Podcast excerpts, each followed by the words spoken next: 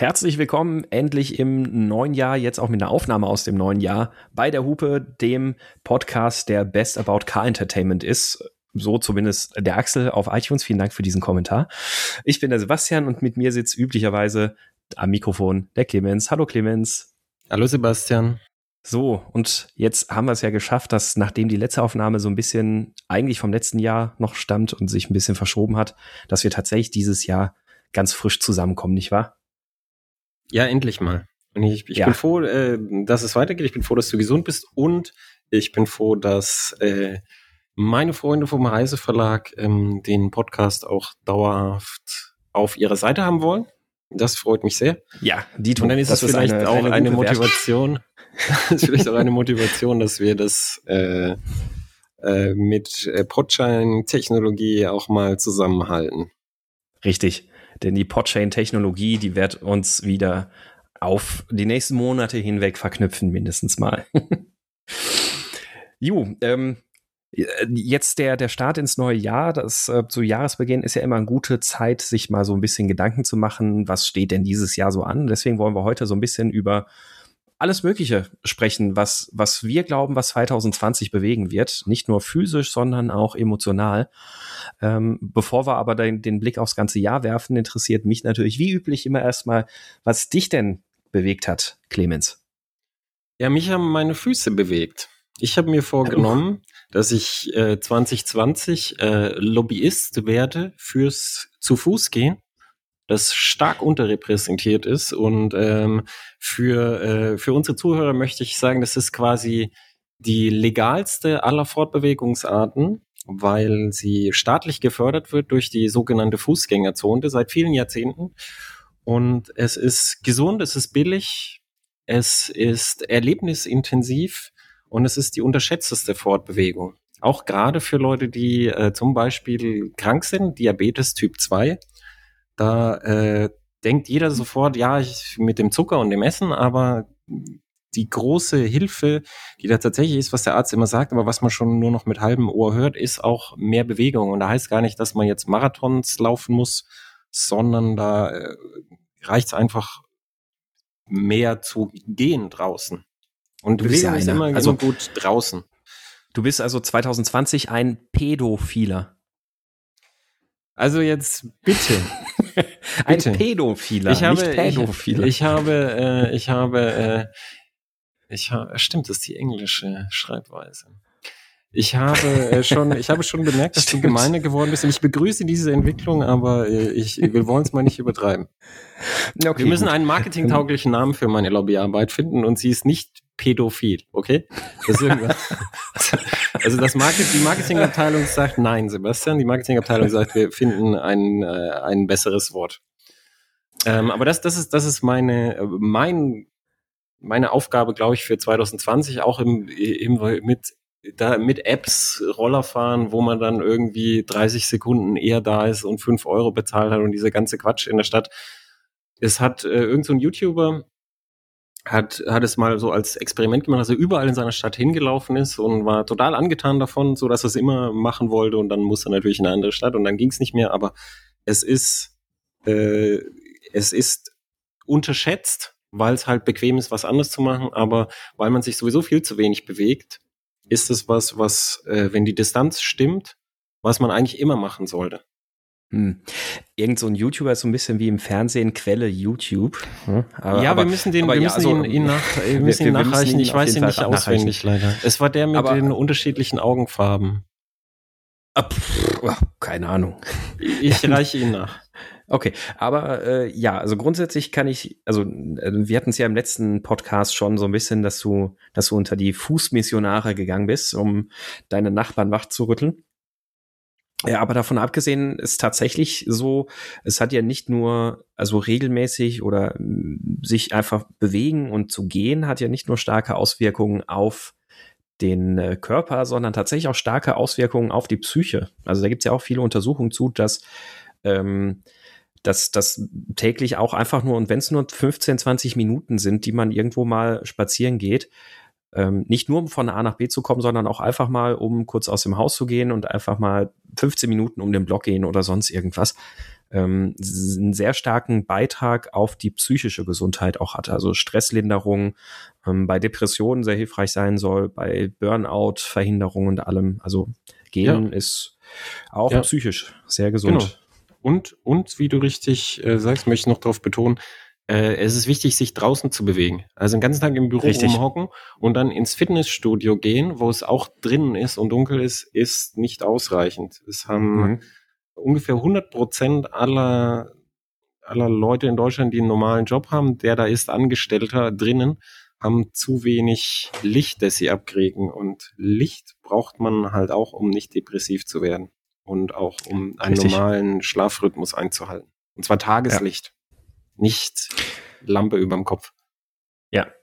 Also ja, müsste schon korrekt. eine sehr extrem helle Lampe über dem Kopf sein, um mit entsprechendem Blauanteil, dass das funktioniert. Also am besten rausgehen, spazieren gehen. Die Leute, die einen Hund haben, eure Hunde sind alle zu fett. Ich weiß das, weil ich sie sehe. Sie, die Hunde können viel mehr äh, Bewegung brauchen. Und wenn der Hund zu fett ist, dann kann man sich vielleicht auch selber fragen, ob man selber vielleicht auch äh, etwas mehr Schritte machen kann und ob das einem selber auch gut tut, nicht nur dem Hund. Mhm. Ganz vorsichtig ja, ich hab, formuliert. Äh, also ich bin tatsächlich ganz froh, jetzt wieder ein bisschen mehr draußen und unterwegs zu sein. Ich hatte ja, ich, mich hat's pünktlich zu Weihnachten vier, vier Wochen dahin gerafft. Ähm, ich bin auf Familienbesuch gewesen und dann halt im Virennest schlechthin bei den, äh, bei meiner Nichte und meinem Neffen gelandet. Ähm, wie jedes Mal, wenn ich da bin, werde ich krank. Und das, diesmal hat's mich dann richtig fies erwischt, vier Wochen flach gelegen ähm, nicht viel Bewegung habt, kaum rausgegangen und alles, obwohl das wahrscheinlich da auch geholfen hätte. Aber wenn du dann so extrem Gelenkschmerzen hast und alles und dich kaum bewegen kannst, dann war das auch ziemlich Überwindung. Und ähm, jetzt wieder aber auch richtig sich bewegen zu können, draußen zu sein und auch mal hier ein paar Schritte durch den Ort zu gehen, Richtung Wald und sowas, ist schon, ist schon gut. Ja. Ja, auf jeden auf der Fall. einen also, Seite, ja, man kann, also auf man der einen Seite verachte ich dich ein bisschen, weil wir sind ja hier für die, für die bereifte Mobilität. Nein, aber tatsächlich äh, ein sehr, sehr sinnvoller und du, gesunder Einwand. Du, ich habe Schuhe von Dunlop. Wir können da einen gemeinsamen Ach. Nenner finden. Ach, schau an. Ja, stimmt. Also, ich hatte auch mal Dunlop-Schuhe. Hm. Und die sind, die sind tatsächlich, also für ihren Preis unschlagbar gut. Also ja. hier noch äh, Werbung für Dunlop. Das passt alles gut zusammen. Wir kriegen das alles untereinander, auch vom Marketing her. Ja. Ich, äh, wir kriegen das alles untereinander, glaube ich. Denn äh, wenn, wenn man fitter und wacher und weniger depressiv ist, dann, dann kann man auch, glaube ich, besser schnell Auto fahren, wenn man mal Zeit hat für so Rennstrecke oder so eine einsame Landstraße oder so. Das, da bin ich der festen Überzeugung. Korrekt. So, und was hat dich denn bewegt? Also mich hat ähm, bewegt und vielleicht auch nicht eher bewegt, eher so ein bisschen so ein Stück weit. Ähm, da der McLaren GT, ähm, die haben ja, McLaren hat ja letztes Jahr äh, gerade zum Ende des Jahres ganz frisch den GT vorgestellt, also nicht irgendwie 27S oder 6, 630 äh, Longtail oder sonst irgendwas, sondern einfach nur GT, ähm, den McLaren bewusst so als ähm, ja, GT platziert sieht, also nicht als. Und ist es ein GT? Sie sagen nicht, es wäre ein Sportwagen. Für McLaren-Verhältnisse ist es ein GT. Es ist ähm, so, ein, so ein 911 Turbo ist ja eigentlich der GT schlechthin, äh, muss das man glaube ich fast ja. sagen. Und das ähm, der, der bietet natürlich schon noch mal Komfort. So ein McLaren ist dann noch mal ein bisschen, ein bisschen schärfer, sage ich mal, einfach alleine von der von der Sitztiefe und allem. Aber es ist trotzdem sehr sehr guter GT. Also er hat ja so ein voll adaptives Fahrwerk dann auch wieder und ähm, ist tatsächlich im komfortablen Federungsmodus sehr kommod unterwegs, ist sehr angenehm auch noch in der Lautstärke und alles. Lässt sich aber trotzdem nicht von der Hand weisen, dass es eigentlich eher so Kategorie Supersportwagen ist, auch wenn McLaren sagt, nee, nee, das ist ja gar kein Sportwagen, der geht auch nicht, der gehört auch nicht auf die Rennstrecke, auch wenn er da wahrscheinlich ganz viel lang Vielleicht ein, ein Super GT. Oder ein, so Sport, man sagen. Ein, ein, ein Sport GT. Ein Sport GT. SGT, ja. Ja, das kommt wahrscheinlich am besten hin. Oder ähm, ein GT oder ein GTR. das wäre mal was ganz Neues. Ja, das, oder GTS. Ein, ein, ein, GTR könnte, glaube ich, äh, könnte, glaube ich, eine lange das, Linie von Fahrzeugen begründen. Das könnte was werden, ja. Ähm, ein wirklich wunderschönes Auto, also optisch wirklich eine beeindruckende Erscheinung, finde ich. Ähm, er, er hat, er hat so ein bisschen so seine typischen, also du, du, merkst halt immer in so einem McLaren trotz allem natürlich auch, dass es kein Großserienfahrzeug wie jetzt bei Porsche, ein 911, sondern da, dem haften halt schon immer ein bisschen mehr die Nachteile eines kleinen Serienherstellers irgendwie an, also hier und da. Die Verarbeitung ist wirklich sehr, sehr fein und alles. Ähm, hier und da ist dann aber halt die Elektronik ein bisschen am Zweifeln und das war auch genau mein Problem. Ich bin vor zwei Jahren zum Beispiel das letzte Mal im McLaren 540C gefahren. Mit dem hatte ich ständig Probleme, dass er dann in Notlaufmodus gegangen ist, weil das elektronische Fahrwerk Probleme gemacht hat.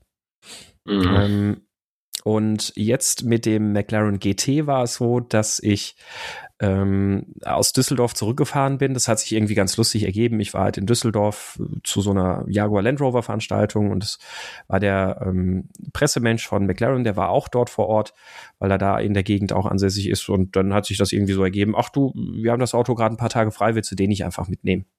Da habe ich gedacht, na klar, dann nehmen wir den doch gerne mit in die Eifel.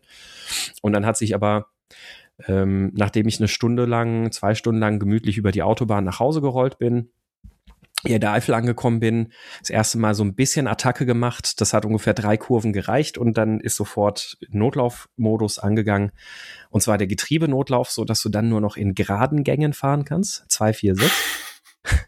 Okay. Und ähm, keine Leistung natürlich mehr hast. Ähm, wobei keine Leistung ist relativ. Selbst wenn der im Notlauf ist, ohne Ladedruck, hat er immer noch mehr Leistung als mein Mazda oder mein Lotus aber naja, jedenfalls ähm, hat er nicht gut funktioniert. Dann ähm, noch ein bisschen rumprobiert über, über den nächsten Tag hinweg, auch mit Fehlerspeicher löschen und ähm, mal Batterie abklemmen und sonst was alles Mögliche. Äh, aber der Fehler ist wirklich immer sofort aufgetreten, sobald du etwas Erschütterungen hattest, irgendwie so in der Kurve. Also es lässt vermuten, dass er vielleicht irgendwo einen Stecker ähm, lose ist oder irgendwie angescheuert ist, ist ein Problem, was bei McLaren sich durch die verschiedenen Baureihen hindurch liest so häufiger mal auch in McLaren-Foren. Das hat dazu geführt, dass er mich dann nicht so sehr bewegt hat, ähm, wie er es eigentlich hätte können. Ähm, dahin rollen gemütlich war okay, aber richtiges Fahren hat leider nicht funktioniert, was schade war, weil das Auto sehr viel Potenzial versprochen hat. Ich habe die Theorie, dass kleine Hersteller völlig unterschätzten Komplexitätstheorie äh, sich anzugucken. Und ich glaube, dass kleine Hersteller da viel rausholen könnten, weil McLaren, die machen das ja dann ganz gut mit dem Fahrwerk, die, die dann auch ihre Cockpits und dann ihre Traktionskontrolle. Aber die haben die Komplexität dann irgendwann so hoch, dass die dann vergleichbar ist mit den riesigen Großserienherstellern, mit riesigen Abteilungen, die da die äh, Systemintegration machen. Und damit mhm. kannst du dann in keinster Weise niemals mithalten. Und ja. viele Pressekollegen sagen das ja auch dann, dann immer, dass sie sich mehr so einfachere Fahrzeuge mal wünschen, gerade von den kleineren, die ja eh keine Stückzahlen verkaufen. Und da, das ist halt für McLaren schwer, weil die halt immer zeigen wollen, was sie technologisch drauf haben. Aber man, ich, glaube, sagen, ich, halt kann, ich, ich kann mir vorstellen, man kann auch technologisch zeigen, was man drauf hat und gleichzeitig Komplexität äh, reduzieren. Ich glaube, ja. das geht schon. Das Problem ist tatsächlich halt, wie, genau wie du gerade sagst, bei McLaren, die sind halt sehr, ähm, die, die, die sind halt so extrem bleeding edge, was Technologie angeht. Also das, das ist ja irgendwie mal immer so in der McLaren DNA gewesen, dass ähm, Motor, Getriebe, Fahrwerk und sonst was alles, also, also allein diese vollaktiven Fahrwerke bei McLaren, die sind ja schon ähm, so irrsinnig komplex, und da steckt dann halt so unfassbar viel drin. Und das ist natürlich halt das, womit McLaren ein Stück weit hausieren geht. Anscheinend gibt es da, oder vielleicht gibt es da gar nicht so viel Probleme, aber ich habe bisher kein besonders großes Glück gehabt bei McLaren. Also von vier McLaren, die ich gefahren bin, sind zwei mit solchen Problemen behaftet gewesen. Ähm, was, was echt schade ist. Also tatsächlich aber auf der anderen Seite ist, ich muss ganz ehrlich sagen, ich glaube, es wäre auch nicht McLaren, wenn die Autos deutlich simpler wären. Also ich, ja, ich würde mir auf der einen Seite auch solche Supersportwagen mal wünschen vom Schlage eines, ja, ähnlich wie so ein McLaren, aber halt mit simpler Technik. Also aber einfach ist, ein schöner stimmt, Motor stimmt, wär, aufgeladen wär, oder sonst irgendwas. Hast, aber es wäre halt nicht McLaren. Ne? Äh, ich wollte ich wollte sagen, ich glaube, du hast recht. Ja, das, das wäre für McLaren wahrscheinlich nicht der richtige Weg, wenn die ja immer mit, was sie so ihre ihre Technik zeigen wollen. Aber für viele Konkurrenten wäre es ein guter Weg. Richtig, ja, da definitiv. Mhm. Also vor allem ähm, jetzt, wenn, wenn du sagst, hier, hier Lotus, ähm, die das ja ein Stück weit schon so machen, aus der reinen Not heraus schon. Mhm, richtig.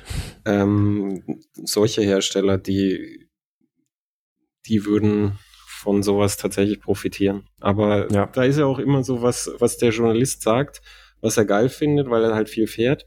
Das ist halt nicht so wirklich relevant für einen Autohersteller, weil der Journalist ist halt arm und kann das alles nicht kaufen oder selten kaufen. Richtig. So ist es, ja. Also ist es halt nicht der Maßstab, was der Journalist gut findet. Ja. Aber ja, also echt ähm, wirklich schade gewesen, weil es, wie gesagt, ein sehr schönes Auto war. Man, man sitzt bequem. Ähm, er hat sehr viel Kofferraumfläche ähm, vorne und hinten jeweils. Also ein wunderschönes Auto einfach. Also ich kann nicht sagen, wie oft ich hier am Fenster hing in, in den Tagen, wo er vorm Haus stand und immer wieder mal so rausgeguckt habe und so ein bisschen auf den Hof geguckt habe und dachte, oh, oh es ist, ist schon schön. Ähm, äh, vor allem, ich bin ja im ersten Stock, also man hat dann auch noch ein bisschen den Blick von oben. Das heißt, man sieht die Proportionen des Autos auch noch mal ein bisschen anders, also so Wespenteile und sowas alles, als du es jetzt ähm, aus normaler Perspektive siehst. Aber hat halt leider vom Fahren her nicht geklappt. Ähm, ich hoffe, es klappt dieses Jahr nochmal. Ähm, soll ähm, der, der Frank hat gemeint, das sollten wir eigentlich hinkriegen, dass das dieses Jahr nochmal hinhaut. Und äh, dann würde ich mich sehr freuen, den nochmal mit funktionierendem Getriebe zu fahren. ja, vielleicht, vielleicht äh, ergibt sich ja dann auch, ähm, wenn McLaren sagt, GT, äh, hier, vielleicht ergibt sich dann ja auch äh, etwas konzeptionell ihn zu vergleichen mit dem, mit dem Supra, über den mhm. wir uns vorher äh, vom Mikrofon weg vorher kurz unterhalten haben. Äh, auf den freue ich mich tatsächlich in diesem Jahr, weil die äh, Supra und BMW äh, Z, das ist ja eine gemeinsame Entwicklungslinie jetzt, und BMW mhm. Z, das sind ja immer so, so Softies gewesen. Und Softies heißt, dass, dass das halt schon ein gutes Fahrwerk hatte, aber ähm, halt auch so war, dass, dass du wirklich sehr, sehr, sehr komfortabel da drin lange Strecken fahren konntest. Man muss auch ja dazu sagen, der letzte Z4 ist halt auch ein wirklich fettes Schwein gewesen. Also der, der ist richtig, richtig schwer gewesen. Ja, genau. Und ein schweres Auto federt einfach. Mhm. Also es ist einfach, ein schweres Auto komfortabel federn zu lassen. Das ist einfach so. Richtig. Äh, und da, da, da wird halt, die, dieses fette Schwein wird halt etwas, hoffentlich. Hast du die, die Gewichte dir angeguckt? Ich denke, Sie haben etwas Gewicht liegen lassen, wenn ich es richtig erinnere. Äh, äh, ich ich habe es jetzt nicht aus im, im Kopf, aber ich glaube auch, dass der neue Z4 leichter geworden ist tatsächlich. Also, also dass, Sie, dass Sie da von, von, von, dem, von dem ganz, weißt du, dass man in so einem Obstkuchen, in so einem offenen rumfährt, so Schmatz, Schmatz, dass man wieder ein mhm. bisschen fahraktiver und ein bisschen mehr Straße spüren hingeht, ohne dass es wirklich unbequem wird. Da bin ich sehr gespannt. Und den, ähm, den fahren wir dann als als Supra mal. Und ich glaube, das ist ein spannendes Auto dann für dieses Jahr. Mhm. Ja, ich, äh, auf jeden Fall. Wobei ich sagen muss, also mh, hm, ich bin ja von der Supra so ein bisschen äh, enttäuscht gewesen, was die Optik angeht, muss ich ehrlich gestehen. Ähm, Aber warum? Ich, ich, ähm, ich weiß nicht. Also ich habe die die Bilder gesehen und ähm, also so, oder beziehungsweise es, es wurde ja schon relativ lange vorher mal wieder die Studie irgendwie äh, über die Messen gepeitscht. Und die fand ich extrem cool. Und als sie dann tatsächlich dann vorgestellt wurde, finde ich die sehr, hm, ich weiß nicht, die, die wirkt irgendwie so schmalbrüstig, also so, so, so dünn, dünn und hoch. Ähm, so, die Proportion ja. von den Scheinwerfern und so, das, das gefällt mir nicht so ganz. Also ich muss sagen, optisch fand ich sie tatsächlich dann ein bisschen enttäuschend. Bin ich nicht so super glücklich mit gewesen. Ich habe ähm, die Studie nicht und gesehen. Und es tatsächlich, ach so, okay. Das, das, ist, das ich, hat ich, mir geholfen. Ich hatte dann, das hat mir geholfen. ja, wahrscheinlich. Es, ich habe mir, ich hab mir gedacht, äh, also ich, ich fand es auch nicht super geil von der Optik. Ich gedacht, ah ja, ist schon okay. So. Aber ich denke, wenn man die Studie vorher gesehen hat und die wirklich schick war, dann würde man wahrscheinlich enttäuscht sein von so, ah ja, hm, ist schon okay. Äh, leid, leider ein bisschen schon, ja. Ähm, ich habe sie live gesehen am Nürburgring, da wirkt sie schon deutlich besser. Ähm, das, das macht dann schon noch mal ein bisschen was aus. Aber ich muss tatsächlich sagen, und das tut mir Nein, weh tut's mir eigentlich nicht, aber ich bin nie ein großer BMW-Fan gewesen. Aber ich finde sowohl, sowohl den neuen Z4, der jetzt eben in Kooperation mit äh, der Supra entstanden ist, optisch tatsächlich einen echt großen Wurf. Also wenn man den live sieht, ich bin gerade ja häufiger in München unterwegs, da fährt er schon einige Male rum, finde ich den extrem gelungen. Ähm, und ich finde den BMW auch schöner. Es ist, äh, es ist wirklich ein schönes Auto, aber ich glaube auch fahrdynamisch und von, von dem, was es dir als Fahrer bietet, ist die neue Supra oder ist die Supra an sich auf jeden Fall das bessere, coolere Fahrzeug. Ich glaube, halt, BMW hat halt auch mehr Übung im, im Design von diesen riesenlangen Penismotorhauben. Da haben die ja, das, das ist ja seit sehr langer Zeit BMW-Markenzeichen, was sie, was sie sehr gut können. Und ähm, das bei, stimmt, bei, ja. bei Toyota äh, weiß ich nicht. Bei Toyota ja, ist, das, ist, wenig, ist immer ist weniger richtig. Penis im Design.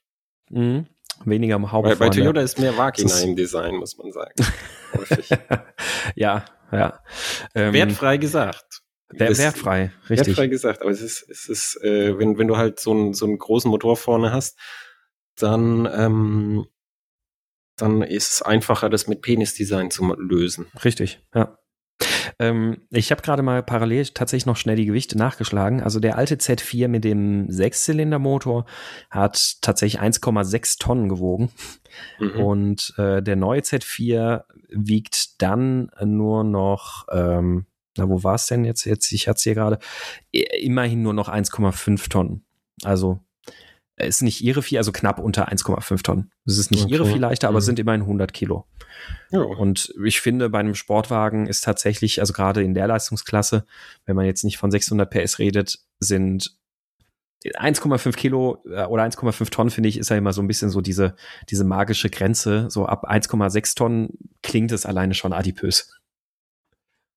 Das, äh, das stimmt. Es kommt aber halt auch ganz, ganz viel drauf an, also wie, wie es halt dann, weiß ich, es gibt halt auch einfach sackschwere Autos, die so groß motorisiert sind und dann, die dann Allrad haben und so, die dann, die dann natürlich trotzdem äh, sehr schnell fahren können. Ja, also wenn ich äh, überlege, Pan Panamera Turbo E-Hybrid ist ähm, genau, auch querdynamisch ein brutal beeindruckendes Auto. Oder auch wenn du die, die, die schnelleren Elektroversionen da anguckst, jetzt der Porsche, Porsche Taycan zum Beispiel, ich bin ihn noch nicht gefahren, aber der wird wahrscheinlich sehr gut fahren. Mit Sicherheit. Also der, der, ja. der Herr Röhrl ist ihn schon gefahren und er, sagt, er hasst Elektroautos, aber dieses Auto fährt geil. Also ich, ich denke, er fährt gut. Ich glaube äh, auch, ja. Dann die Tesla Performance äh, Version, die ja auch durch die Batterie sehr, sehr schwer sind, ähm, die machen auch sehr viel Spaß. Mhm. Also da, da, das ist immer so, so, so, so ein bisschen natürlich auch eine Frage von Leistung pro Kilo. Das ist ja immer so. Mhm. Richtig, ja. Ähm, ich, ich würde auch einfach mal an, anknüpfen. Also wenn du sagst, das ist so ein bisschen so ein Highlight, auf das du dich für dieses Jahr freust, ähm, ich bleibe mal ganz kurz bei BMW und ich, wie gesagt, ich finde es komisch, aber ich finde, ähm, ich finde tatsächlich den neuen Dreier und den neuen Vierer optisch auch wiederum extrem schöne Autos, also gerade in dieser M-Sportdesign äh. Äh, finde ich die sehr, sehr schön und da wird ja jetzt dieses Jahr dann dementsprechend auch der neue M3 beziehungsweise M4 kommen. Ähm, und nachdem ich von der letzten Generation eigentlich nicht besonders angetan war, mindestens mal optisch freue ich mich auf den neuen, was da kommen wird.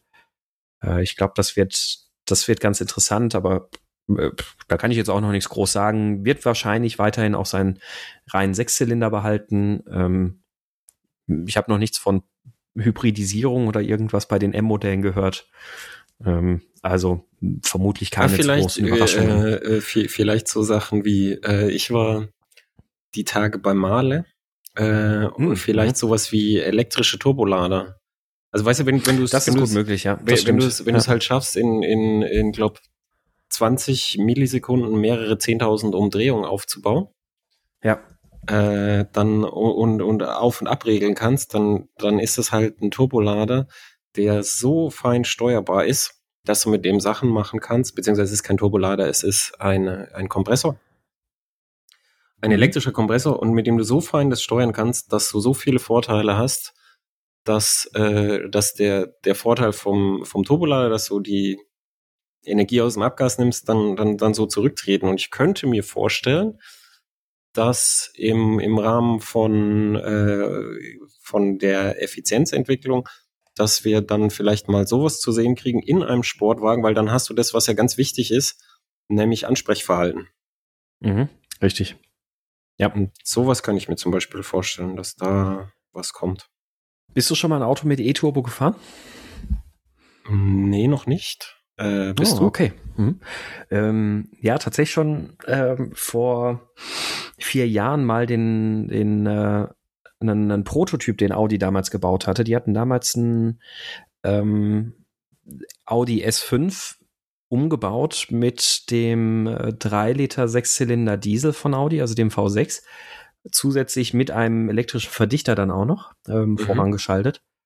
Ähm, den bin ich damals mal in Schweden, konnte ich den mal fahren. Das war schon tatsächlich sehr interessant. Und dann gab es ja seitdem, ähm, was ist es denn? Ich glaube seit dem SQ5 aktuelle Generation. Der hat ja auch schon elektrischen Verdichter.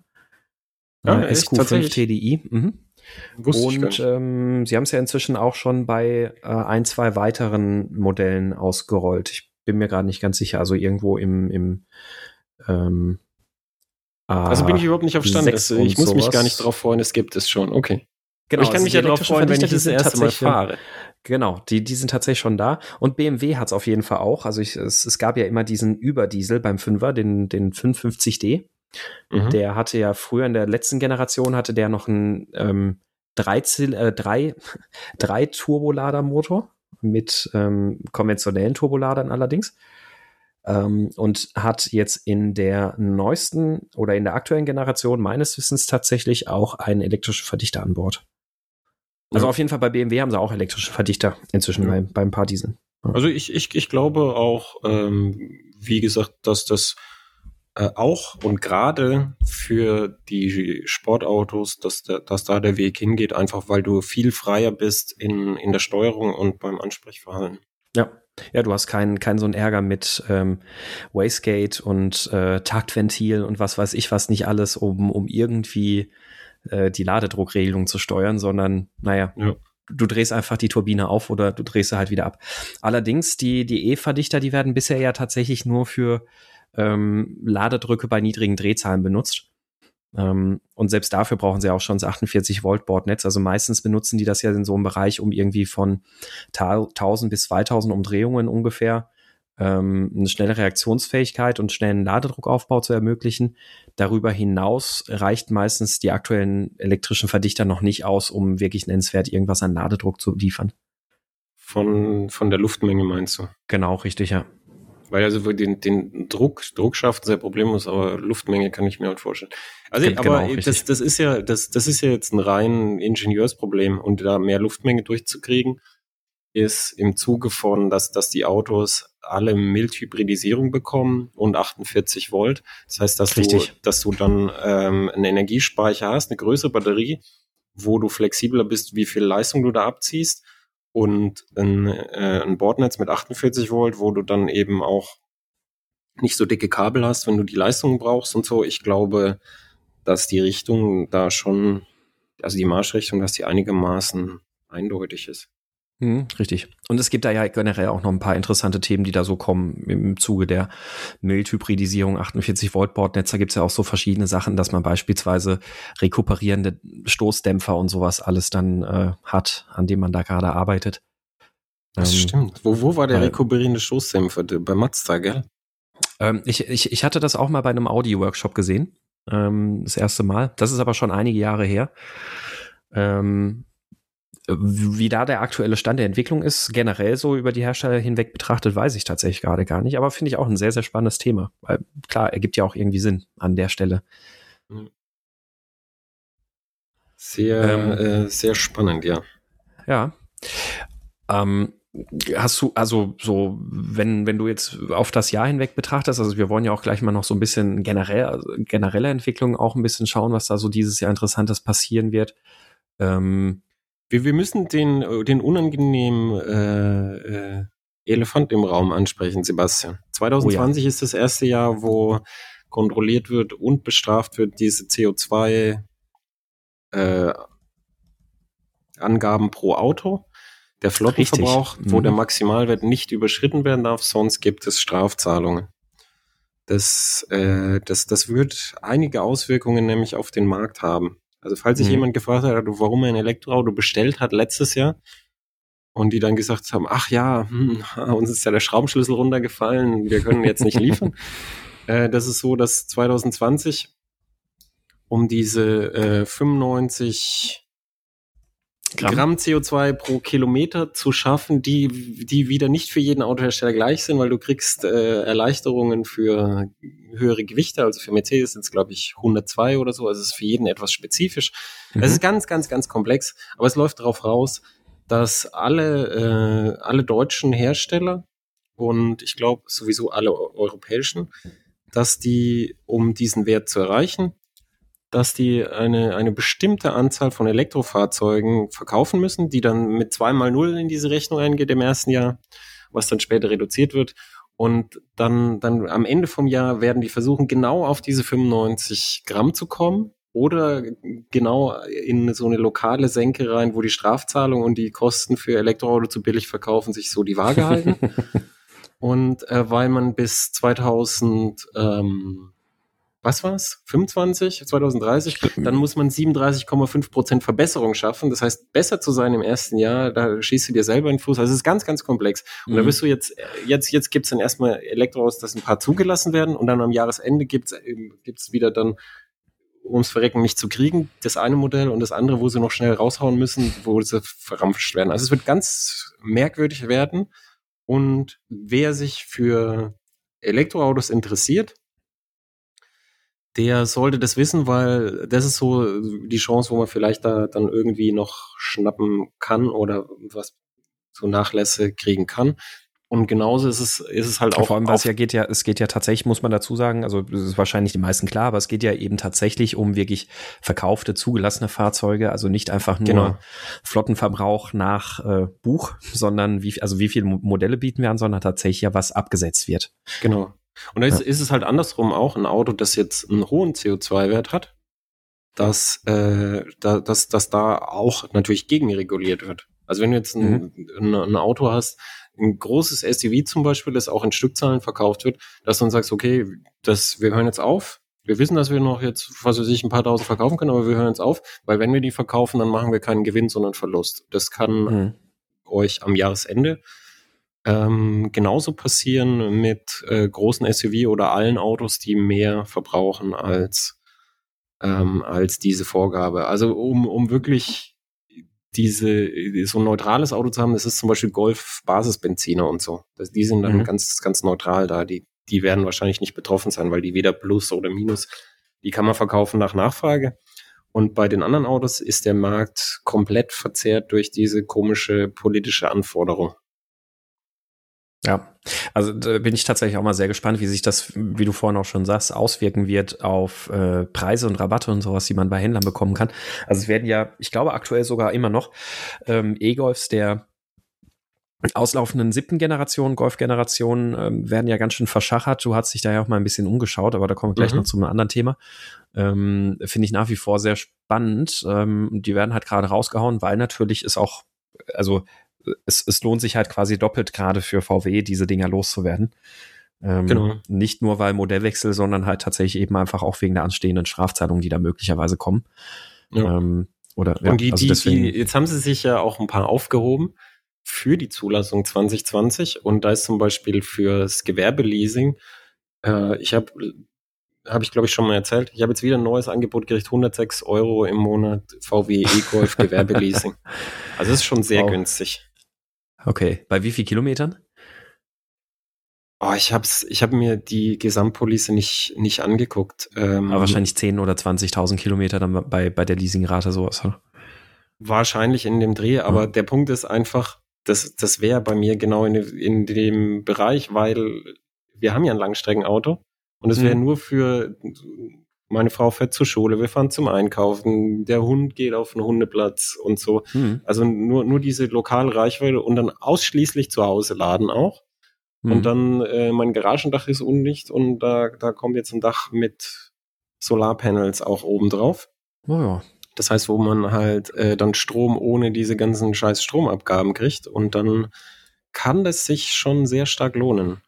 Mhm. Ist nur die Frage, wie, wie, wie es halt jetzt ist. Also ich habe mir meinen E-Op habe ich mir schon ein bisschen abgeschminkt, weil der gebrauchte E-Op mit allen Kosten, der ist so viel teurer als als der Verbrenner. Jetzt, mhm. dass es sich, glaube ich, nicht lohnt. Aber beim Gewerbeleasing vom E-Golf, da könnte es tatsächlich sein, dass sich das einfach lohnt und dann muss ich es ja auch nicht kaufen. Das ist ja das Gute. Hm, richtig, ja. Ja, eben. Also dann, dann hast du dann einfach nur zwei, drei Jahre und dann ist ja. er halt weg.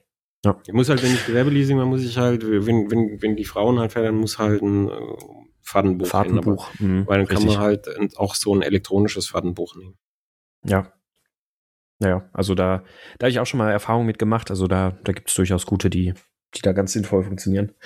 Aber ja, ja also ähm, Elektroautos, äh, da, da können wir eigentlich quasi so einen fließenden Übergang machen. Also es ist eh, eh dieses Jahr auch ein paar spannende Autos dabei. Also ich finde, ähm, also äh, ganz offensichtlich natürlich der VW ID3 ist da sowas, was da kommen wird.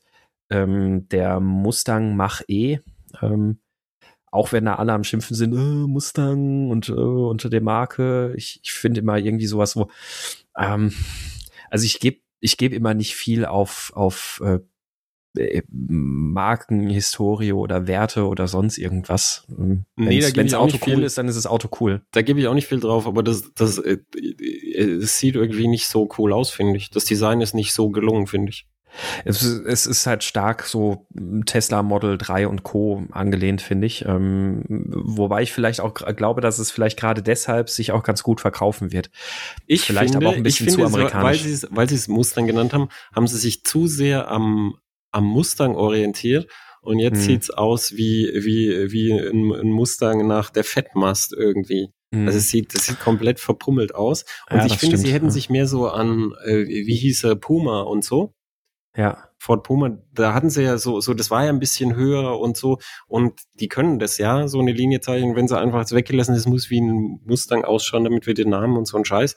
Wenn sie sich davon hätten lösen können, dann hätte das auch ein bisschen schicker werden können. Aber es ist ja. jetzt auch nicht super hässlich. Es ist nur nicht so nee, schön, also ich, wie es Ich, ich finde es eigentlich, ich finde es eigentlich okay, aber klar, mit dem Namen haben sie sich dann natürlich ein bisschen, also sie haben es im Grunde genommen da jetzt ein bisschen da, also da gebe ich dir recht, so ein bisschen den Fehler gemacht wie Porsche mit dem ersten Panamera. So, ah, muss auch aussehen wie 911 und das ist und, und beim ersten, ersten Panamera Cayenne. nicht besonders gut äh, geglückt. Und ja. Cayenne vor allem. Also ja.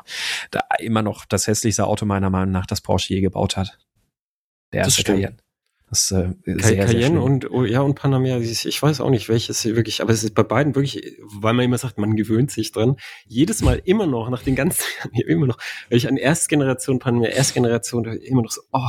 Ich finde es immer noch ganz mm. schlimm, ja. Das ist ah, genau wie erste Generation X5. Ist, äh, ja. ist, ich finde, er ist sogar schlimmer geworden mit dem Alter. Also Erstgeneration. Ich finde Erstgeneration X3 das hintere, das sieht aus, die Rückleuchten sehen aus wie dahin geschmissen ja, ja, einfach. Ja, und, und dann irgendwie sind sie irgendwie gelandet und so jetzt raus mit dem Scheiß. Das ist, das ist so krumm und schief da hinten. Also Rücklichter haben sie ja sowieso, der bei BMW die Rücklichter gestaltet, der, das ist sowieso, du, du hast häufig bei BMW vorne gut und hinten denkst du, was ist das denn jetzt? Mhm. Und das, das ist sowieso ein BMW-Problem, aber da war es echt mal, wo du richtig gedacht hast, das ist da komplett in die Hose gegangen. Da ist wahrscheinlich unser spezieller Freund der Adrian wieder dran. Wahrscheinlich ist der ja, da weiß. und macht die Rücklichter immer. Mhm. Aber bei, beim, beim neuen Dreier hat das wenigstens gut gemacht. Wie gesagt, neuer Dreier finde ich sieht super aus. Sieht halt aus wie ein Lexus IS. Ähm, aber deswegen sieht er halt auch gut aus. Echt, sieht der Lexus IS gut aus? Ich habe ihn noch gar nicht angeguckt. Oder ich ist, ihn gleich ist es der Lexus IS? Moment, ich muss selbst noch mal schnell nach. Ja, genau, doch der Lexus IS. Also vorne ist er halt typisch Lexus ziemlich überzeichnet. Ähm, das Heck sieht aber gut aus beim IS und der Dreier ist eigentlich so ein Lexus IS mit einem nicht ganz so weit gezogenen Heckscheinwerfer. Ähm, also nicht ganz so überzeichnet, aber ich finde, die haben sich da schon stark, also ich, ich finde tatsächlich, als ich den Dreier gesehen habe, oh, sieht aus wie Nexus, ähm, in, in nicht so überzeichnet. Und das meinte ich dann in der Hinsicht tatsächlich als Kompliment.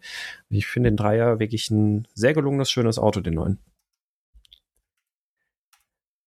Ja, hast du ja schon gesagt, dass das, äh, ja.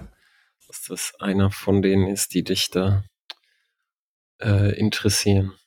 Aber so von den Elektroautos, also der, der ID3 natürlich, dann Honda E kommt ja auch dieses Jahr dann endlich raus. Ähm, und äh, wir hatten, wir hatten letztes Jahr bei uns, bei den ähm, Messeautos von der IAA hatten wir eigentlich nur über den Corsa E gesprochen. Tatsächlich finde ich das Schwestermodell aber fast noch schöner, den Peugeot 208e. Ähm, ich finde, der sieht richtig gut aus. Also ich, ich, ich finde, ich finde, die sind, die sind beide äh, von der Gestaltung gut und Ich finde äh, überhaupt das ganze Paket, also die ganzen Eckdaten, das ist, äh, mhm. das ist alles äh, so ganz rund. Also als Paket mhm. meine ich. Mhm. Ich habe, ähm, ja. ich mache ja gerade einen Elektroauto-Vergleichstest, äh, mhm. nicht Vergleichs, eine Kaufberatung für die Technology Review und bin deshalb halt so in dem, in den, in den Eckdaten da drin.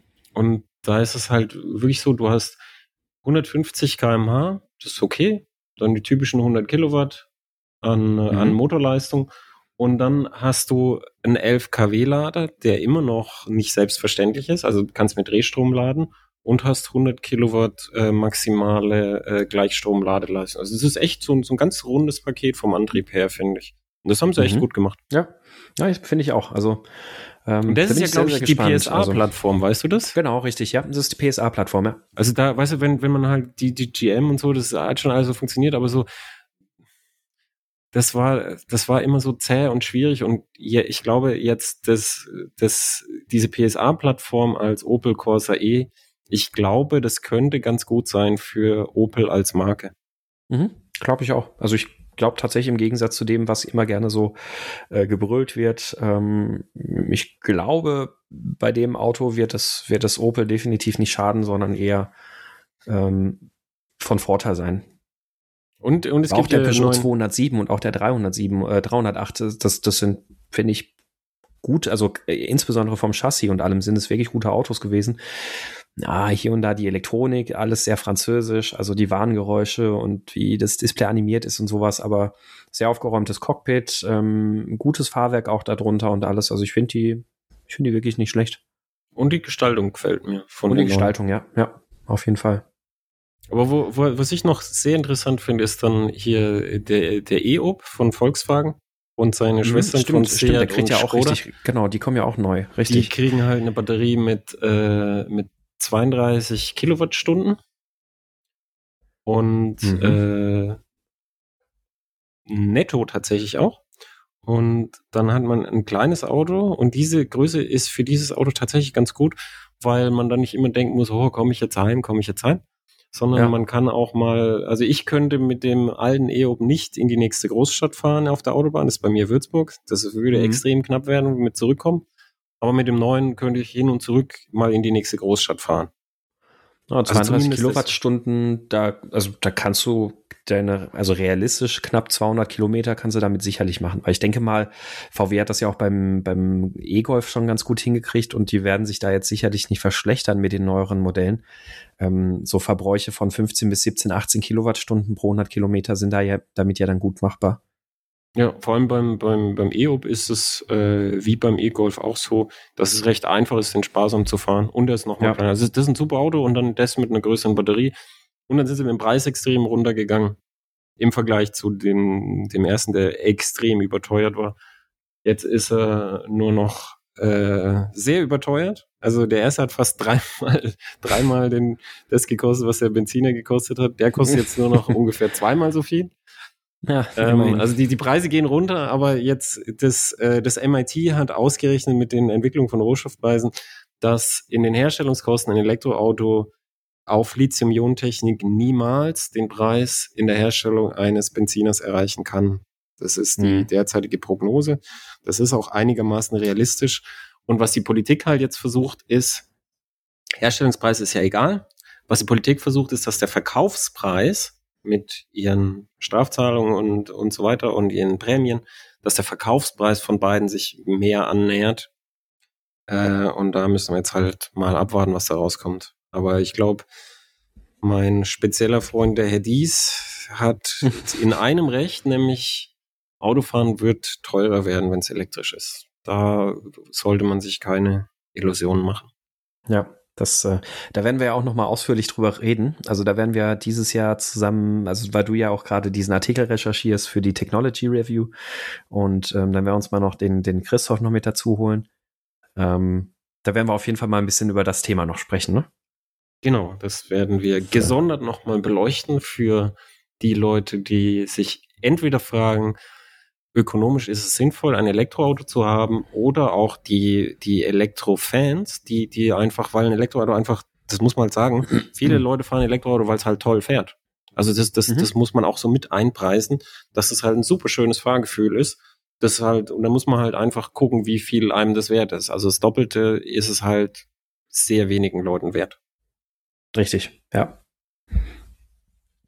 Ähm, ein, ein Elektroauto hätte ich noch, last but not least, was, wo, wo ich tatsächlich dra drauf gespannt bin, was das dieses Jahr werden wird.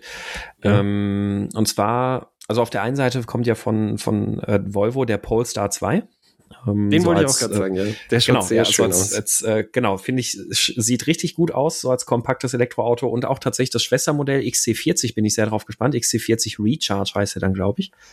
Ja. Ähm, es ist und ja, beide es, es, und beide auch, weil weil äh, so so, weißt du, alle Elektroauto dann ah ja ein Elektroauto und so und dann ganz viele, ja ich will mal einen Hänger Grünschnitt wegbringen und die haben alle keine Anhängerkupplung und auch Richtig. darfst du nicht nachrüsten häufig. Also Richtig. beim Zoe kriegt man, glaube ich, äh, eine Nachrüstung hin. Es gibt auch Händler, die das machen, aber meistens darfst du auch nicht nachrüsten wegen Crash und Sicherheit und das Ding drückt in die Batterie oder so. Mhm, genau. Äh, ja. Und bei Volvo kriegst du eine Anhängerkupplung und es gibt ganz wenige, die das machen. Kriegst bei Tesla, kriegst du es jetzt bei Volvo und so und bei Volvo ist, glaube ich, sogar Class Leading äh, Towage, also dass mhm. du auch sogar einen größeren Hänger ziehen kannst.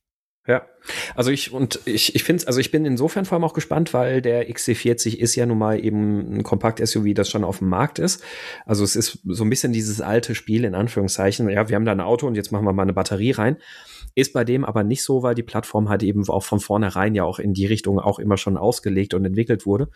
Ähm, und deswegen bin ich sehr, sehr gespannt, wie das sein wird, dann ein, wie ich glaube ich tatsächlich so ein bisschen im Gefühl habe, ein gut gemachtes Elektroauto im ganz konventionellen Kleid zu bekommen.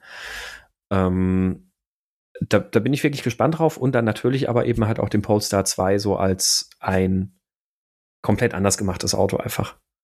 Also ich, ähm, ja. also ich, ich, ich glaube auch, bin auf beide sehr gespannt.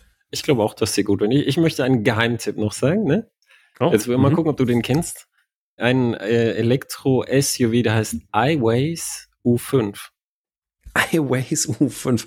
Das ist aber, es ist iWays, ne? Also nicht Always, also keine Binden. Äh, iWays. Ja, man könnte es fast U5. verwechseln, wenn man aus Versehen Lass mich raten, das kommt I, aus China, oder? Genau, das ist Mit so, ein, so, ein, so, ein, Natürlich. so ein, so ein, gro ein großes SUV, super ausgestattet, äh, mit einer äh, Batterie, wo ungefähr 60 Kilowattstunden netto drin sind und äh, dann dann mit ganz viel Gesichtserkennung, Riesenbildschirm, also ganz viel Ausstellung, riesen Polsterledersitze. Ja, ja, ja, und okay. die die wollen in Europa einen Preis von 35.000 Euro damit schaffen. Oh. Und dann dann äh, das äh, das ist dann echt so ein China Preisbrecher. Und das mhm. das könnte ein Geheimtipp sein. Jetzt mal gucken, ob sie das hinkriegen. Aber das ist etwas vielleicht auf dem Schirm behalten. Also es könnte wenn, wenn er denn sein. tatsächlich auch verkauft wird. Also es gab ja so zwei, drei chinesische Marken, die in den letzten fünf Jahren versucht haben, in Deutschland Autos zu verkaufen oder in Europa.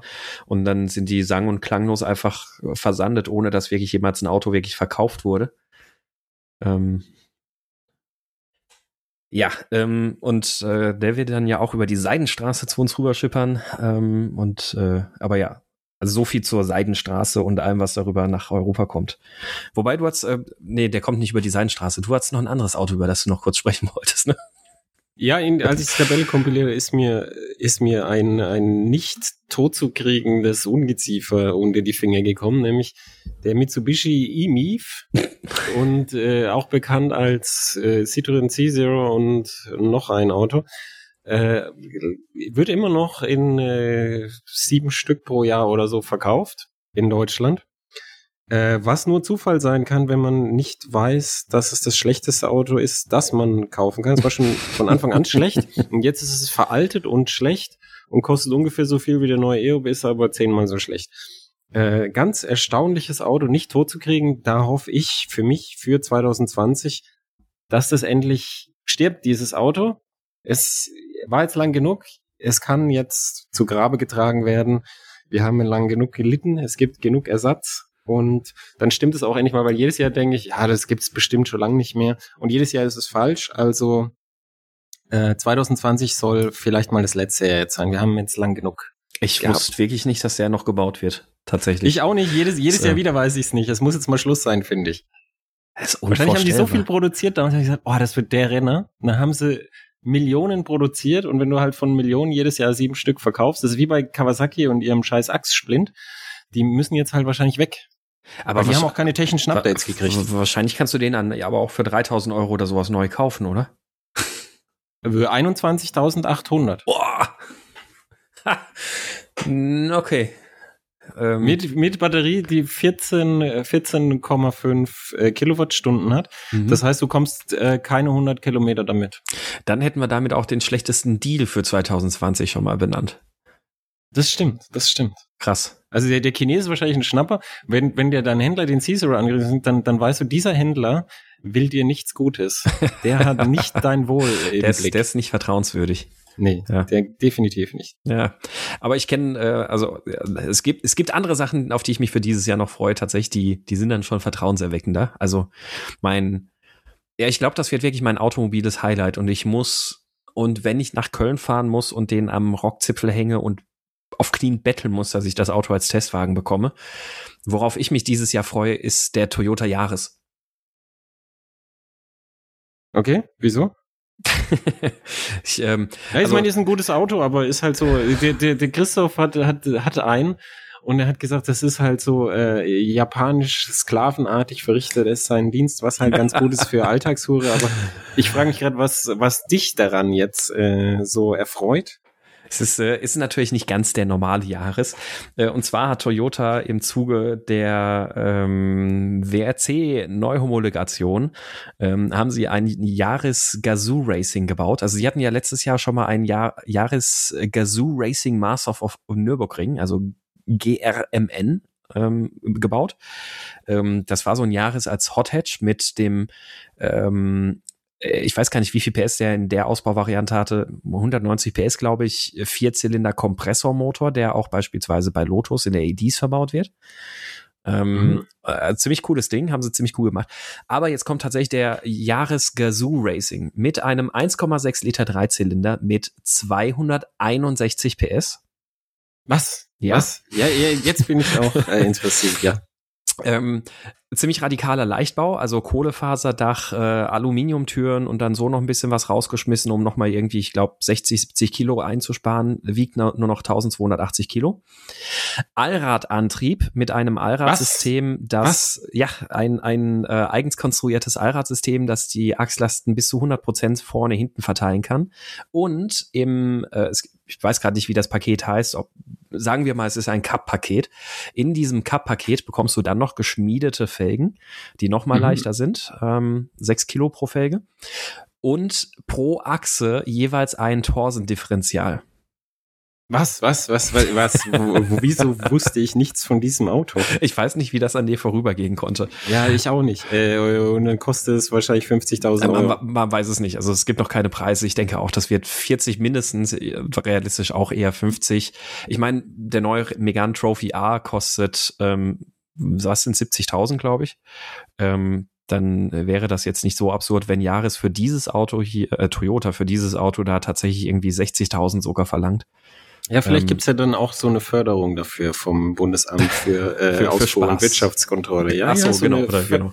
So eine Förderung. Die ist ja noch nicht durch, die Entscheidung. Vielleicht kann man das noch schnell da reinsnipern. Ich habe gehört, dass, äh, dass die, die Mildhybride da noch mit in die Förderung irgendwie integriert werden sollen, dass es da deshalb nicht vorangeht. Ach so. Damit ah, ja. BMW äh, den Fünfer fördern lassen kann und Mercedes die E-Klasse und so. Weißt ja, wie es in der Politik zugeht. Mhm. Drehtür rein, raus. Ähm, und vielleicht könnte Toyota diesen Jahres da noch so irgendwie mit sagen, sagen irgendwie, was weiß ich, das ist äh, förderfähig wegen elektrischen Kompressor oder so. und dann äh, könnte man den fördern lassen. Das, das wäre mir ganz recht. Ja, es ist tatsächlich, ähm, es ist alles eigentlich ist das das perfekte Auto, worüber wir vorhin eingangs vom McLaren gesprochen haben. Alles einfach ein bisschen simpler machen, nämlich in Bezug auf Elektronik ist er tatsächlich relativ simpel. Äh, der hat beispielsweise auch einfach nur einen dicken Twin-Scroll-Turbolader da drauf sitzen und sowas ähm, auf diesem Dreizylinder.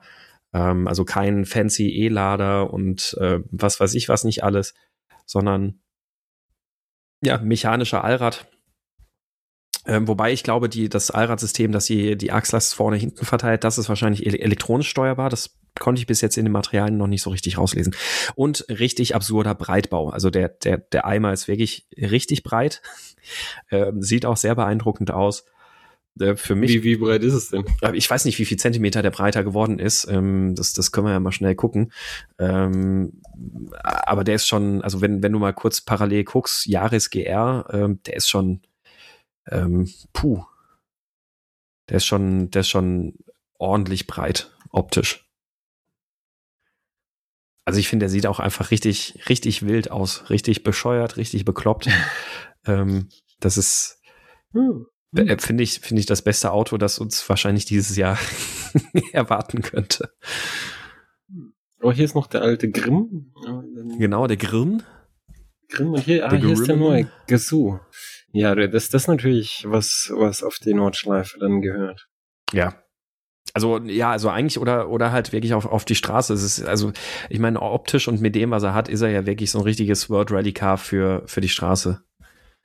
Ähm, und ich finde es einfach nur einfach nur richtig gut. Sehr cool. Hm, Vielleicht ja. sollten wir das den Kollegen vom, vom Rallye-Magazin mal antragen. Ja, das, das als äh, thematisches, glaube ich äh, auch. thematisch passendes Auto. Ja.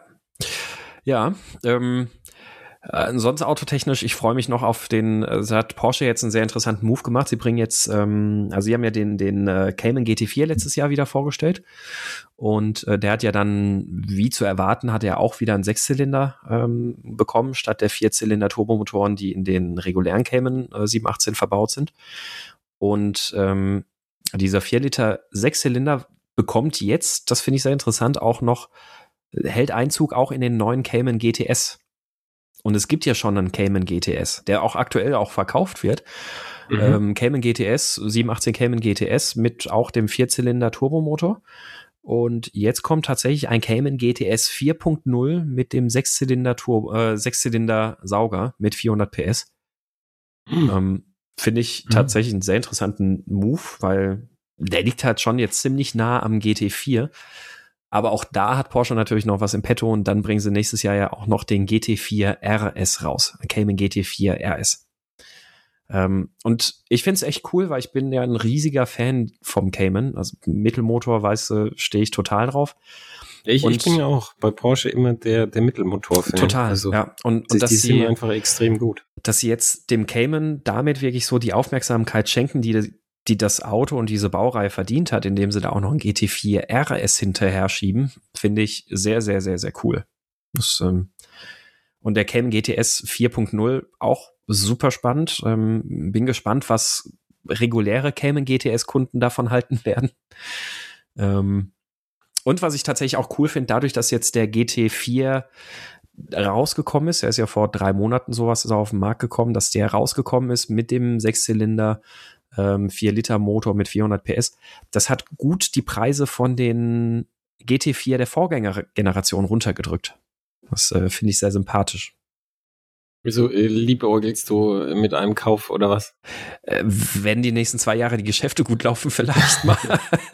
Aber ähm, äh, finde ich, ich finde das ein wunderschönes Auto. Das ist tatsächlich wirklich so mein, das ist echt so mein Traumauto, wo ich sage so, wenn ich das irgendwann mal schaffe, mir diesen Traum zu erfüllen, kommt ein großer Haken auf die Bucketlist. Total materialistisch und dumm, aber es ist, äh, ich finde das Auto einfach wunderschön. Ja, was heißt dumm? Dann muss ich mal auch mal über was freuen können. So ist es.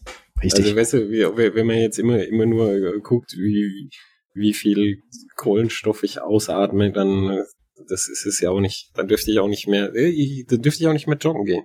Ich das stimmt, ja, ja. Ich habe jetzt endlich im Dorf einen, äh, jemanden gefunden, der, äh, mit dem ich joggen gehen kann. Er ist ein äh, 63-jähriger Marathonläufer. Mhm. Der kennt die guten Strecken und mit dem war ich äh, letztens so durch die Ortschaften an der Taube entlang laufen. Mhm. Mhm. Ähm, das, ja, Jetzt habe ich vergessen, wie, wie ich an diese Stelle gekommen bin. Wahrscheinlich äh, meine Lobbyarbeit äh, äh, wird gut laufen. Bin. Also äh, Kohlenstoff. Ja, ja, ja, so, genau, mit dem Kohlenstoff. Ähm, und, und, und das war halt einfach auch ganz nett und ich, ich, ich hätte äh, mehr gespart, wenn ich einfach zu Hause geblieben wäre, nichts gemacht hätte. Man kann, man, man muss, man, Zivilisation besteht nicht nur aus Nichtstun, sondern Zivilisation besteht auch aus über das allernötigste Überleben hinausgehen. Das ist richtig, ja. Ja. Ähm, dazu gehört der Porsche dazu. Definitiv. Äh, zumal so ein schöner noch dazu. Ja, mhm.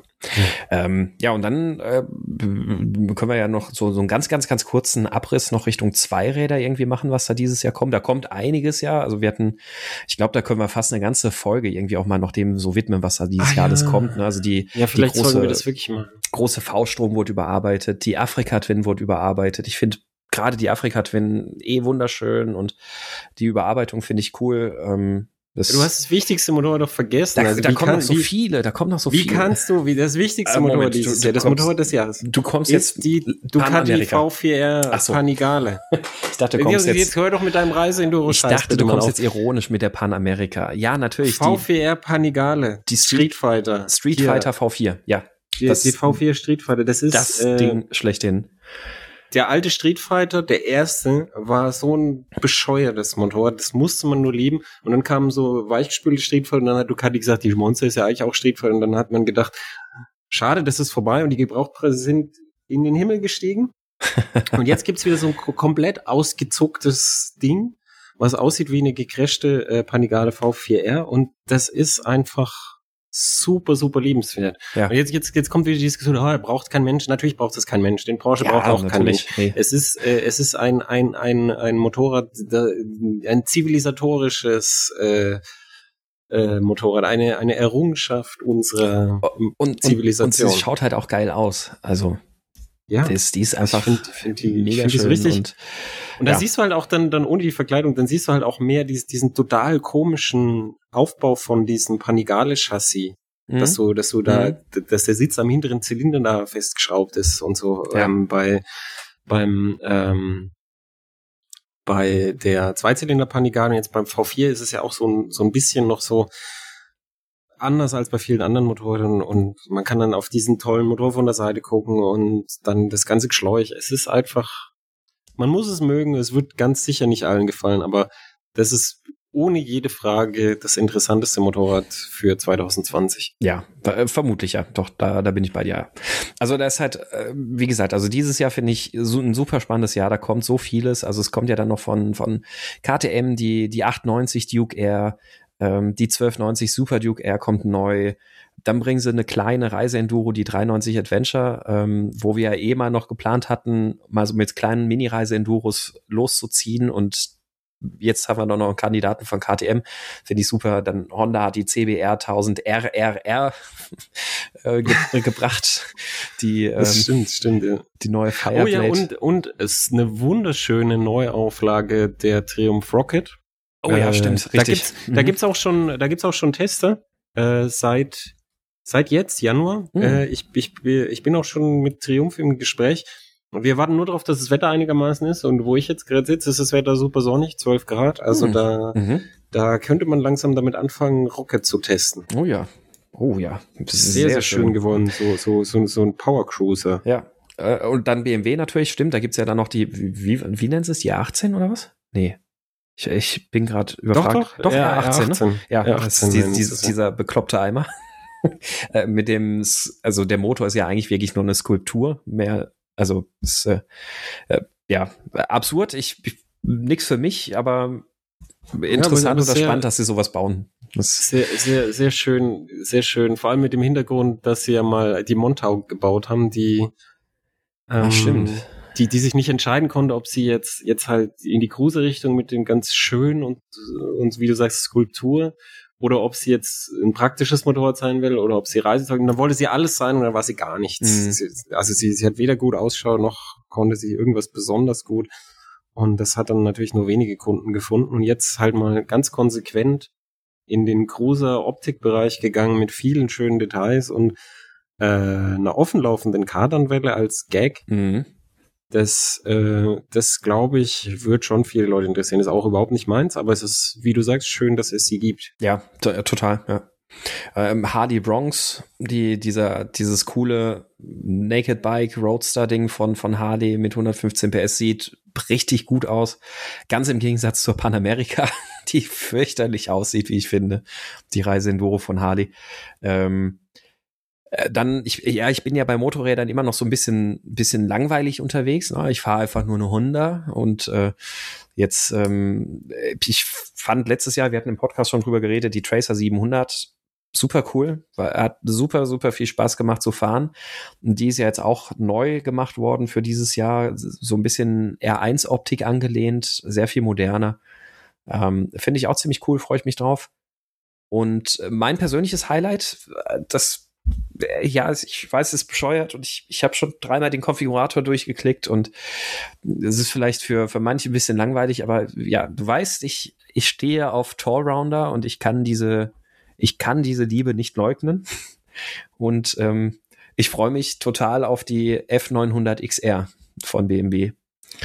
Ähm, der Zweizylinder aus der 57 GS, 850 GS, ein bisschen aufgebohrt, 105 PS. Ähm, Ah, das stimmt, das könnte ganz lustig werden. Das scha schaut ganz nett aus. Ähm, ich ich finde ja auch die S1000 XR ziemlich cool eigentlich. Ähm, aber ganz ehrlich, ich bräuchte für mich persönlich jetzt kein, keine Tausende. Ähm, und ich mag dann auch noch so die Idee, hat so ein bisschen mit dem Drehmoment von dem Zweizylinder. Ich finde das eine coole Kombination. Also sie gefällt mir und ich mag halt wirklich dieses dieses ähm, schön wendige mit dem kürzeren Radstand, ähnlich wie beim Naked Bike und alles, aber trotzdem so eine etwas touristische Sitzposition zu haben, um halt auch große Strecke zu machen. Also das, äh, ja, da bin ich ein bisschen prüde, aber ich, ich finde es halt geil. Mir gefällt die echt gut. Ja, jetzt haben wir, jetzt haben wir im, im Schnelldurchlauf, das hätten wir jetzt fast vergessen, es kommt, genau, es kommen lauter tolle Motorräder noch raus. Ja. Äh, und und um ums ums abzuschließen, äh, vielleicht noch, du wolltest ja auch was über Energica sagen. Ich wollte Richtig. sagen, die die haben jetzt endlich ihren Batteriepack komplett überholt und kriegen über 21 Kilowattstunden rein. Mhm. Das ist immer noch ein arschteures Motorrad, aber da da kommt man dann mal langsam in Regionen, wo man auch mal ein Stück fahren kann. Richtig, also mit 21 Kilowatt, also Energica Eva Rebell heißt sie ja dann, ne? 145 PS, 215 Newtonmeter Drehmoment. Ähm, ja, und 21 Kilowatt, 21,5 Kilowattstunden Akku, da kannst du dann halt auch tatsächlich mal so deine 150 bis 200 Kilometer realistisch fahren. Ähm, und ich finde, sie sieht gut aus. Also, jo. und äh, sieht, sieht nach Motorrad aus. Ja, und, und, und den neuen Akkupack gibt's gibt's nicht nur für die Evo, sondern auch für die Ego, die heißt dann Ego Plus. Also für Superbike ah, gibt's den auch. Ah ja, cool. Das ist generell Update vom Akkupack. Du musst den halt den neuen dazu bestellen, der wird wahrscheinlich auch teurer sein.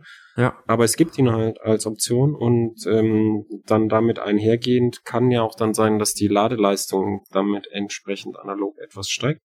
Mhm. Das stimmt. Also es ist generell ist das dann das Motorrad, was was wirklich die einzige große Batterie hat. Das sind sack schwer die Dinge, aber es ist wirklich das einzige E-Motorrad, das wirklich eine, eine wirklich es, große Batterie es, hat. Es geht noch 250 Kilo. Also die Ego das damals hatte, hatte 260 äh, Kilo oder 265 mhm. und weil das Gewicht sehr, sehr hoch ist, weil der Akku ja da senkrecht ja, okay, drin steht, gut, stimmt, ja. das ist ja, wirklich ja. wie ein Superbike mit Beifahrer fahren. Und mhm. das äh, bei der Eva mit dem Lenker ist ein bisschen besser, weil du einen besseren Hebel hast, aber das sind schwere Das stimmt, das Geräte. Gewicht liegt relativ weit Also oben, die, die, die, die fahren gut, die haben auch genug Leistung für ihr Gewicht, aber es sind unzweifelhaft und nicht wegzudiskutieren, dass es sehr, sehr, sehr schwere Geräte sind. Haben wir sogar einen mhm. Rückwärtsgang zum Rangieren. Oh ja, okay. ähm, das, aber äh, trotzdem ist es halt für, für wenn man sagt, wie beim Auto auch, ich, ich möchte das Mehrfache des Preises ausgeben, weil ich möchte zu dieser Avantgarde gehören, die jetzt äh, batterieelektrische Fahrzeuge fahren. Dann ist das gerade das, was am besten stimmt vom Gesamtpaket, mhm. würde ich sagen. Würde ich auch sagen, ja. Also ich, ich finde es sehr interessant. Ähm, aber ja, also wie, wie wir vorhin schon gesagt haben, also wir sollten wahrscheinlich wirklich noch mal uns ein bisschen Ruhe nehmen und mal auch äh, drüber sprechen, was kommt denn so im Bereich ähm, Motorrad generell für dieses Jahr noch so alles. Da können wir noch mal auf ein paar von den Vorstellungen auch ein bisschen ins Detail eingehen. Und es gibt auch noch ein paar, die haben wir nicht angesprochen. Und es gibt ja auch ein mhm. paar Motorradentwicklungen dieses Jahr noch, die, die ganz interessant sind. Sprichwort Führerschein und. Ja, stimmt, mit den 120ern, also, ja. Genau, ne, also so ein bisschen was können wir auf jeden Fall mal zum Thema Motorrad für 2020 noch beackern. Das können wir ja dann mal in der nächsten oder übernächsten Folge dann angehen. Genau. Zusammen mit einigen technischen Änderungen. Richtig. Die wir vorhin diskutiert haben. Richtig, genau. Wir haben, wir haben ein paar schöne Ideen für den Podcast, für, für die weiteren Folgen. Ähm, da, da werden wir in der nächsten Folge dann den Vorhang lüften. Ähm, ich sage nur schon mal so viel, haltet eure Handys parat. Ja, genau. Gut. Dann würde ich sagen, war's das für dieses Mal. Ähm, wir hoffen, dass die Intervalle jetzt, oder ich hoffe, dass die, die Intervalle jetzt wieder etwas kürzer werden und Clemens so bestimmt auch. An dir lag sie aber auch nicht. Ähm, war bei mir jetzt so der, der Start in die Selbstständigkeit im November und dann noch die Krankheit und alles. Da war das erstmal, da musste ich erstmal gucken, meine Sachen zu sortieren. Jetzt pendelt sich das ein und ich freue mich darauf, dass wir jetzt wieder ein bisschen häufiger ans Mikrofon finden werden. Und ähm, dann sagen wir einfach nur, äh, wie üblich, wir freuen uns über eure Kommentare und Bewertungen auf iTunes, aber auch auf dem Blog, auf der Website. Ähm, da sind schon einige Kommentare auch immer wieder zu jeder Folge dazugekommen. Freut mich und uns sehr, dass da immer wieder was dazukommt. Ähm, wie gesagt, wir werden mal gucken. Nächst, äh, in der nächsten Folge gibt es da zu dem Thema dann noch eine kleine Änderung und äh, Neuvorstellung. Und bis dahin sagen wir Tschüss, macht's gut und auf Wiederhören. Tschüss.